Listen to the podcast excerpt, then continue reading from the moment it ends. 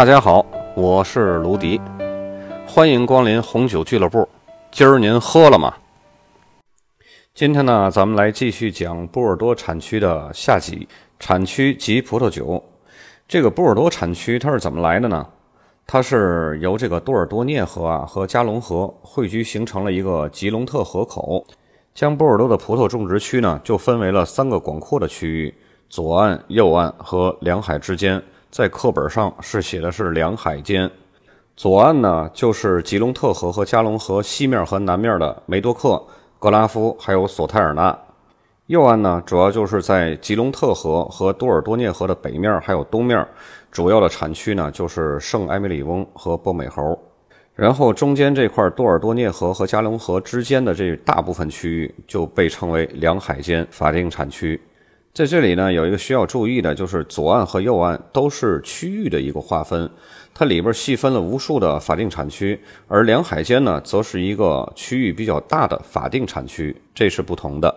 整个波尔多呢，总共有五十多个不同的法定产区，这些法定产区呢，可以是规模非常大的大区级的法定产区，也可以是规模非常小的村庄级法定产区。当然了，村庄级的法定产区呢，就是在这个大区级的法定产区里边的，只是它这个地块是非常优质的，产出的葡萄和酿出的酒是非常优质的，所以这个地块呢，它单独列为一个小的法定产区。咱们先来说一下大区级法定产区，这里出产的酒呢是以红葡萄酒为主，酒标上呢，在 AOC 当中都会把这个 O 换成波尔多。标有波尔多或者是优级波尔多。对于这个优级波尔多法定命名啊，有着比波尔多更为严格的这种产区规定，并且呢，要求最后的这个酒精度数必须要达到一个更高的一个酒精度。其余的除红葡萄酒以外的呢，就会标为波尔多的白葡萄酒，或者是标为波尔多的桃红葡萄酒，以及波尔多的淡红葡萄酒这些个。一般的波尔多和优级波尔多红葡萄酒啊，适合尽早饮用。酒体呢属于中等，不太重，带有成熟的红色水果和黑色水果的香味儿。有时呢还会带有来自这个橡木的雪松香味儿。不过一般波尔多大曲酒它是不会过橡木桶的。咱们接下来呢就开始说细数一下波尔多大区里边的各个子产区，还有它的村庄级。先来说梅多克和格拉夫的红葡萄酒。波尔多左岸的北面啊是梅多克地区，南面呢是格拉夫地区，它们的分界点呢就在波尔多市。梅多克地区的最北部啊叫下梅多克，在酒标上呢仅仅就是显示梅多克。这里的土壤呢以粘土为主，这里产的葡萄酒呢，呃混入梅洛的比例往往比南面的产区呢要高，风格上呢也偏向于尽早饮用。在梅多克的南面呢，就是久负盛名的上梅多克地区。哎，大伙儿就有可能会问，为什么一个在北面，一个在南面？它南应该不是南下北上吗？其实不是这样的，它是按照这个海拔高度来区分的。因为下梅多克虽然在北面，但是它的海拔低；上梅多克呢，虽然在南面，但是它的海拔高，所以它是按海拔来区分的上梅多克和下梅多克。在上梅多克啊这个范围里边，有很多这种小的法定产区，有时候呢也被人称作村庄级。在波尔多，很多的这个列级较高的酒庄都是集中在这个上梅多克的。从北往南有四个声誉比较高的村庄，依次呢就是圣埃斯戴夫、波亚克、圣朱利安和马戈。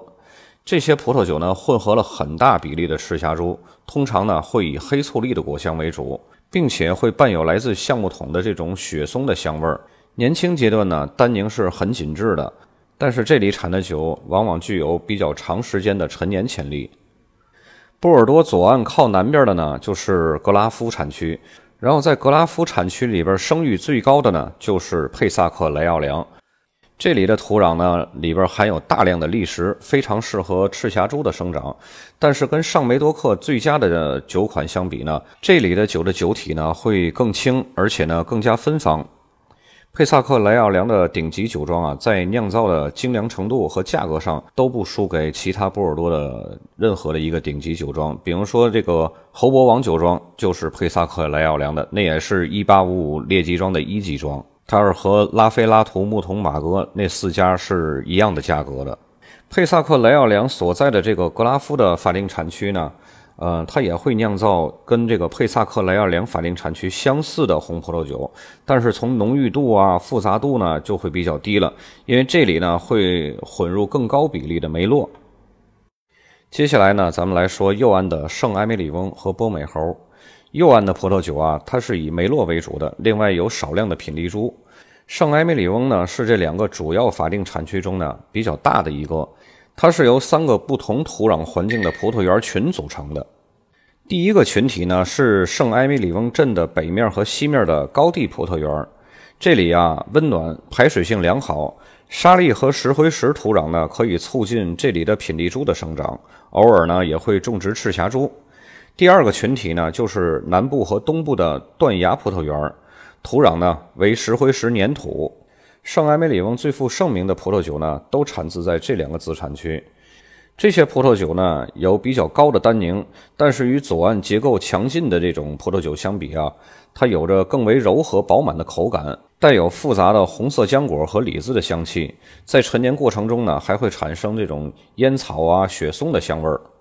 最后一个群体呢。就是断崖脚下的沙土葡萄园了。这里的酒啊，酒体比较轻，不太有名的葡萄酒啊，都是从这儿出产的。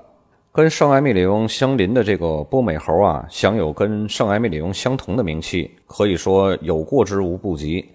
波美侯的葡萄酒啊，它这个酒体通常会更饱满，而且带有香料、黑莓这种特征。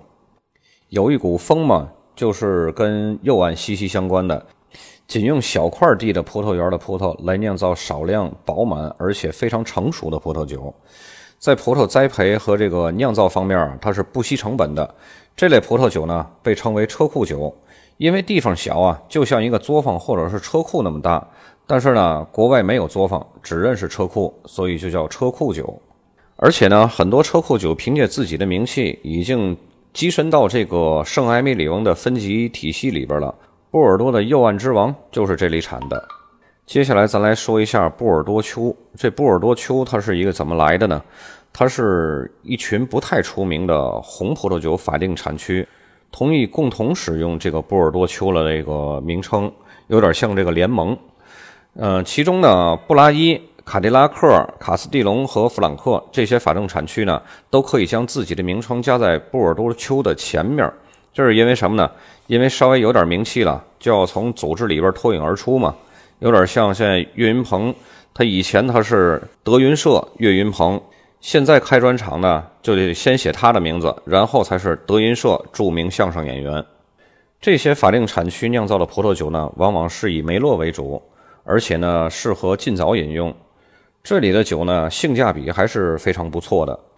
另外一个布尔丘也是酿造跟他们这个风格类似的葡萄酒，但是这个产区的生产商啊，他选择不加入波尔多丘群体，就是不跟人结盟，这是一个比较有骨气的独立子产区。接下来呢，咱来说一下波尔多的干白和甜葡萄酒。有几个法定产区啊，被允许酿造干白葡萄酒，位于加龙河和多尔多涅河的两海之间这一大片法定产区。仅可以酿造白葡萄酒，格拉夫和佩萨克莱奥两法定产区呢，也被允许酿造白葡萄酒。格拉夫和两海间的白葡萄酒呢，往往是用长相思来酿造的，而且呢不过橡木桶，不受这种橡木桶的影响。然后佩萨克雷奥良呢，出产了很多最好的干白葡萄酒，有一些呢甚至符合列级酒庄的标准。这些白葡萄酒呢，往往用长相思和赛美容混合。通常呢，至少使用一部分新橡木桶来发酵或者是陈年，酒体呢是比较饱满的，而且带有橡木的烘烤味儿。梅多克和索泰尔纳呢，一些酒庄也酿造比较优质的干白，但是这类酒款呢，不能使用呃索泰尔纳或者是梅多克这个法定产区的名称来出售，要是用，只能用波尔多大区 AOC 的法定产区来命名销售。然后，波尔多顶级的甜葡萄酒呢，法定产区呢，大多分布在加龙河和西龙河两岸。这两条河流啊，秋季多雾，为贵腐菌啊在完全成熟的葡萄上生长创造了理想的环境。种植区内的贵腐菌侵染程度啊，因年而异，每个年份都是不一样的。在贵腐菌年份很少的这个时候呢，就需要通过自然风干来帮助葡萄浓缩糖分。最好的甜葡萄酒呢，产自于加龙河西岸的索泰尔纳，其中这个巴萨克村庄呢，就位于这个索泰尔纳产区里边。巴萨克的生产者呢，可以使用巴萨克或者是索泰尔纳法定产区这两个来命名。在这些个法定产区内啊，赛美容因为果皮薄，而且呢容易受贵腐菌的侵染，占有主导地位。长相思呢，它是能够给这个酒啊提供清爽的酸度和果香。如果再使用密斯卡戴勒呢，还可以增加一些异域水果的香气。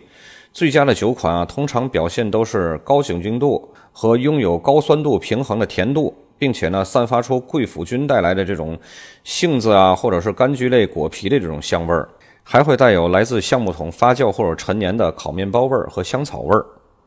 到这里呢，WSET 三级书本上的波尔多产区的知识内容都已经讲完了。咱们下一堂专业课呢，是还是法国的，是多尔多涅和法国西南部产区。咱们下期再见。